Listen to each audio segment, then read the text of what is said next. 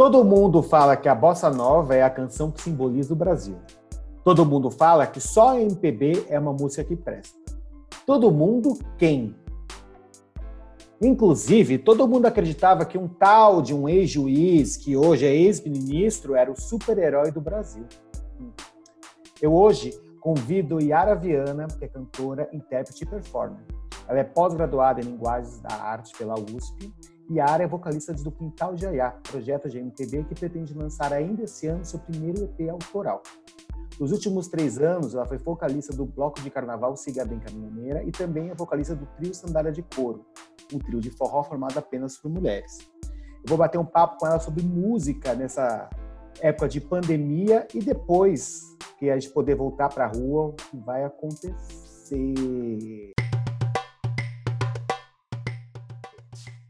Tudo bom, Yara? Muito obrigado. Oi! Primeiro. Obrigado, primeiro, muito obrigado pela disponibilidade de vir conversar com a gente sobre esse tema. Eu acho que você é uma pessoa que tem muito a acrescentar sobre o que você acha. Voltou. Tinha passado e voltou. Voltou. É, eu acho que você tem muito a acrescentar o que você acha, o que você pensa, como vai ser o mundo daqui para frente. Mas a primeira pergunta que eu tenho para fazer é: como está a sua quarentena?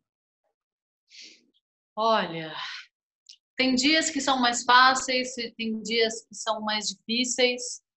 É, eu sou uma pessoa que gosta muito de gente, gosta muito do mundo, sempre em movimento. É muito louco me ver trancada, né? Ao mesmo tempo que tem um processo de reconexão com a minha casa, uma outra rotina, com a minha alimentação, também tem horas que é meio devastador, assim, porque eu sinto muita falta das pessoas, do afeto, de estar na rua. Fora Bolsonaro. e cada semana eu vou reinventando uma rotina, redescobrindo outras coisas para fazer, mas tem horas também que é muito angustiante e eu tenho permitido também me deixar viver essa angústia que é esse momento que a gente está vivendo, né? Eu acho que principalmente no Brasil, que a gente não tem políticas públicas efetivas para entender o que vai acontecer, a gente fica também muito largado e você se sente preso indefinidamente, sem entender direito o que vai acontecer, como vai acontecer. A gente que é da cultura sem perspectiva grande de entender o que, que vai acontecer. Então, ao mesmo tempo, Bora Bolsonaro! Bora Bolsonaro! A gente vai ter que parar. Ao né? mesmo tempo que tem todo um processo de reconexão. Antes da gente ser interrompido por esse maravilhoso movimento contra o Bolsonaro de panelas, né? a gente estava falando, é, não sei nem como o Nildo vai. vai... isso. A gente estava falando como você estava na sua quarentena. Você estava falando que você, tá, você mudou a alimentação, tem dias que são ruins, tem dias que são bons. Eu acho que pode Tenho feito daí. alguns exercícios desses canais que tem no YouTube para movimentar o corpo. Mas, assim, por exemplo, uma coisa muito engraçada é que eu não escuto muita música, porque me deixa triste. Então, eu não, não escuto quase nada. Quase nunca.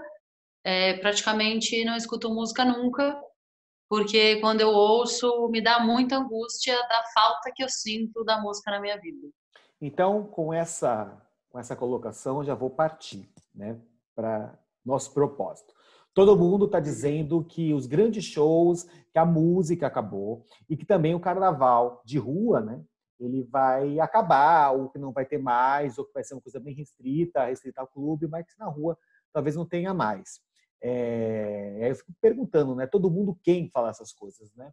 E aí, o que você acha? Qual é o futuro da música com essa doença que é uma realidade e com, e com essa pandemia? É, a gente pensar numa retomada, como eu disse antes também, é muito complicado porque a gente não tem políticas públicas claras, né? A gente vê os nossos governantes uma hora sendo muito coesos, outra hora já não tem mais tanta coerência, aí outra hora você não sabe a quem que eles querem agradar, se eles estão se preocupando com as vidas das pessoas ou se eles querem agradar os grandes empresários. Mas, pelo que eu tenho visto, é, o setor da cultura vai ser um dos últimos setores que vai retomar a normalidade. Então, se a gente for pensar numa ordem, parece que vai ser a quinta ou sexta atividade que vai voltar. Então, existem pessoas que dizem que talvez a partir de dezembro a gente volte, e existem pessoas que dizem que não. É, e como a gente não tem esse projeto de retomada muito claro, fica muito difícil a gente vai falar, ah, vai acontecer isso, ah, não vai acontecer isso, ah, vai acontecer isso, ah, não vai acontecer aquilo. Mas eu imagino que um governo responsável, grandes aglomerações como carnaval ou como grandes shows, é bem capaz que antes de haver uma vacina ou algum remédio com tratamento mais eficaz para o vírus, enquanto isso não existir, eu acho que nada do que a gente conhecia antes vai voltar ao normal. E é muito doido, porque né, você me conhece, eu sempre trabalhei como CLT também, como professora, arte educadora, contadora de histórias, e passei esses últimos 10 anos trabalhando, tendo a minha, a minha carreira artística paralela a essa carreira de arte educadora dentro das escolas. E o meu plano de vida esse ano, em 2020, quando eu saí da escola, foi esse primeiro semestre de 2020 eu vou investir na minha arte, tanto na música quanto nas performances, performances de contação de história. E tudo isso foi por água abaixo. Isso também foi muito pirante para mim, porque a gente não tem ideia mesmo de como as coisas vão voltar, quando as coisas vão voltar, o que é que o que é que eles vão fazer, né? Tem uns editais que têm saído agora e os editais é, trazem umas propostas diferentes, mas eu não acho que um vídeo em casa é a mesma coisa do que um show. Eu não acho que fazer uma performance de contação de história filmando sem a troca das crianças, sem toda essa coisa viva, dessa troca entre as pessoas que a arte tem. Existem né, a linguagem tecnológica, ela ajuda, mas ela não dá conta. E sem contar que eu não estou vestida assim hoje à toa. Essa Michel. roupa quem fez foi a Naya Violeta, que é a minha figurinista. E quando a gente pensa em todas essas coisas, é, e a cultura está sofrendo e todas as coisas que nos são tiradas, é uma cadeia de pessoas, né? Não sou só eu que sou cantora, sou eu que sou cantora, os músicos que me acompanham, quem faz a minha maquiagem, quem veste a minha roupa, quem faz a luz. Então. É toda a parte assim, que está por trás da, do show, né? É eu posso até colocar um karaokê aqui e cantar. Não vai ser a mesma coisa e vai ter um monte de outras pessoas que fazem parte desse processo que não estarão incluídas. Deixa eu te fazer eu... uma pergunta. É, Pode. É, você é uma cantora de grandes multidões, né? Você cantou no Carnaval de São Paulo, que é o maior carnaval do país, né? É, hoje é o maior carnaval. Você cantou para muita gente. Eu, eu, eu, vi isso acontecer. É, inclusive, suas fotos dizem isso, né? É, existe uma, uma coisa que as pessoas andam dizendo que quando a gente puder ir para a rua, vai ser uma grande comemoração. O que você acha? Que a gente vai, vai ter, que tem essa, não tem é, esse medo dessas grandes aglomerações acontecer?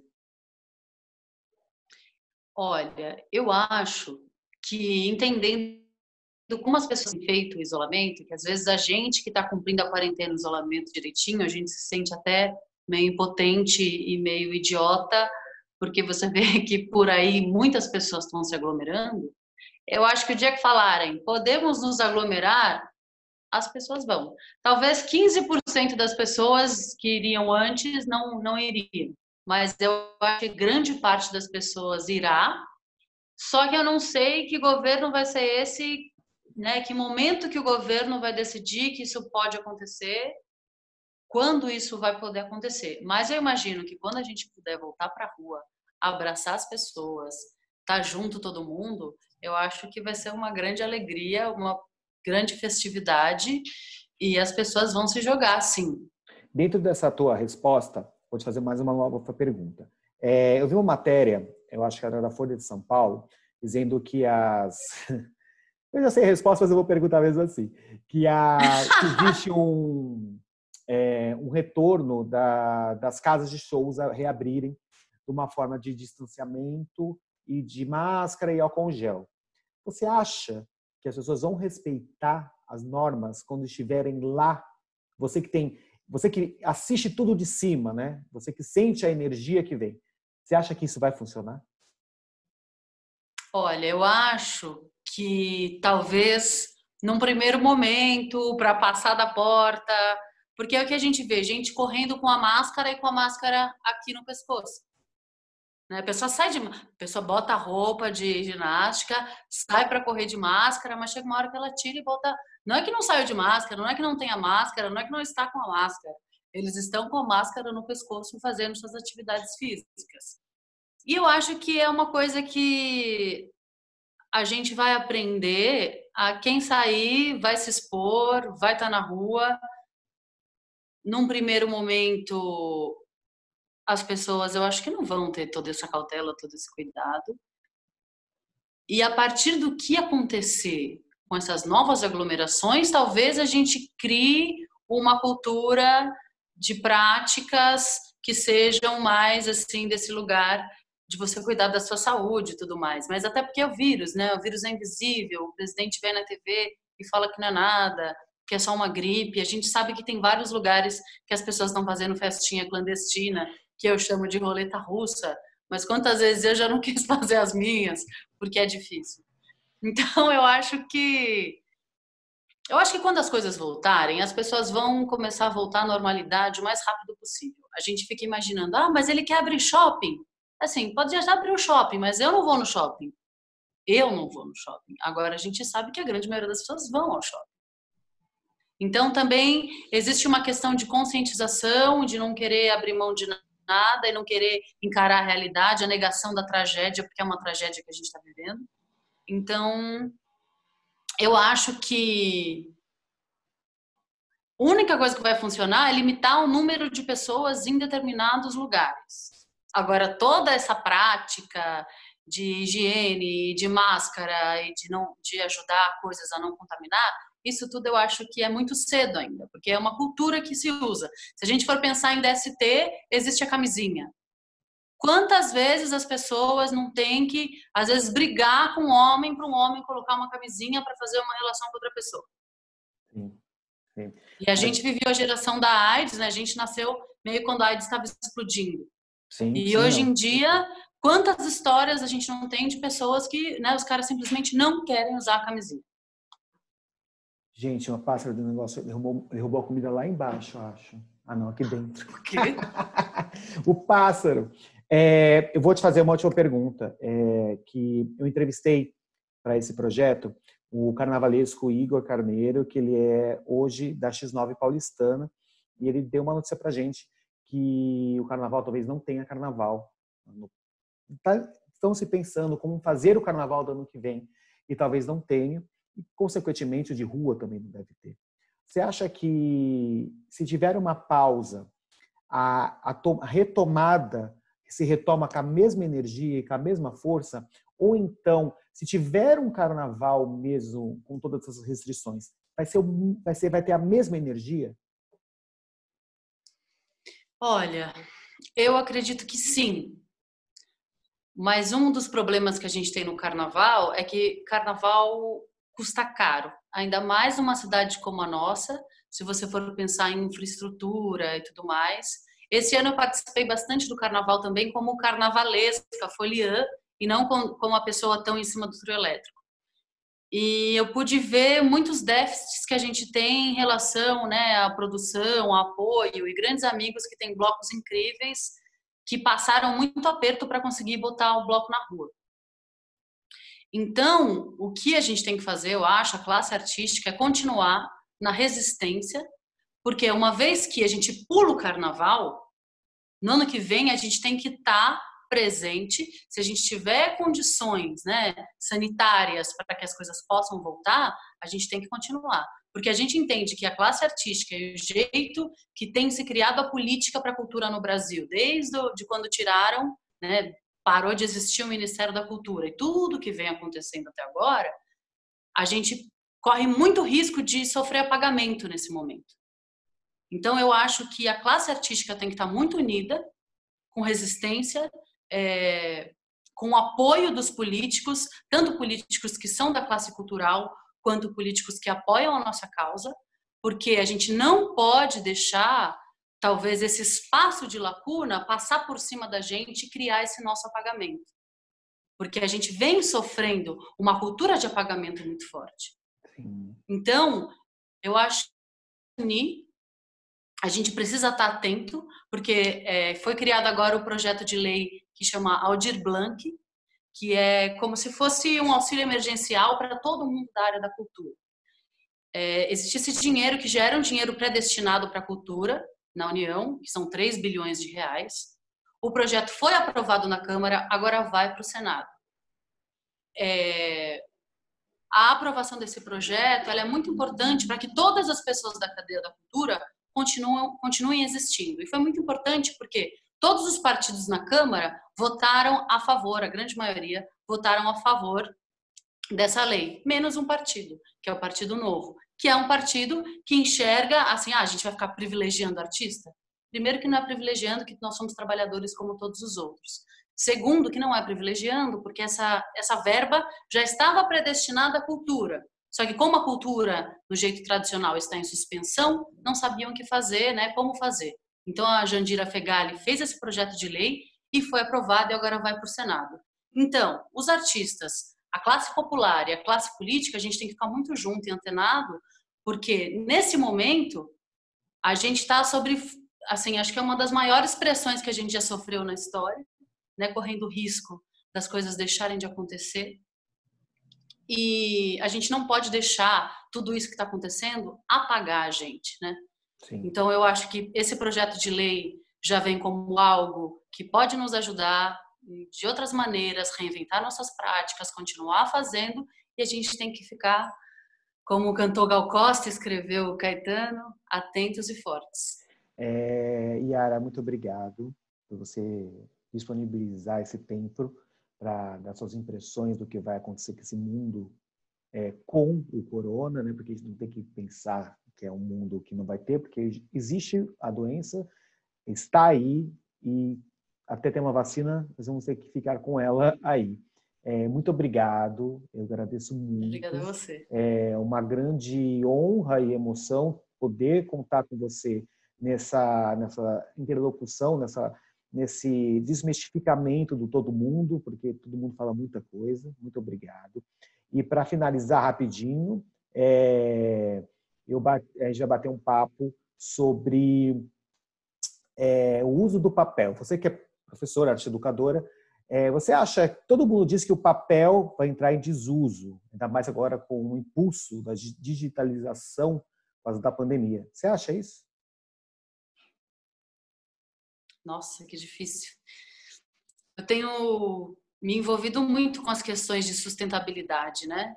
E de repensar as maneiras como a nossa sociedade lida e intervém com os recursos naturais do planeta.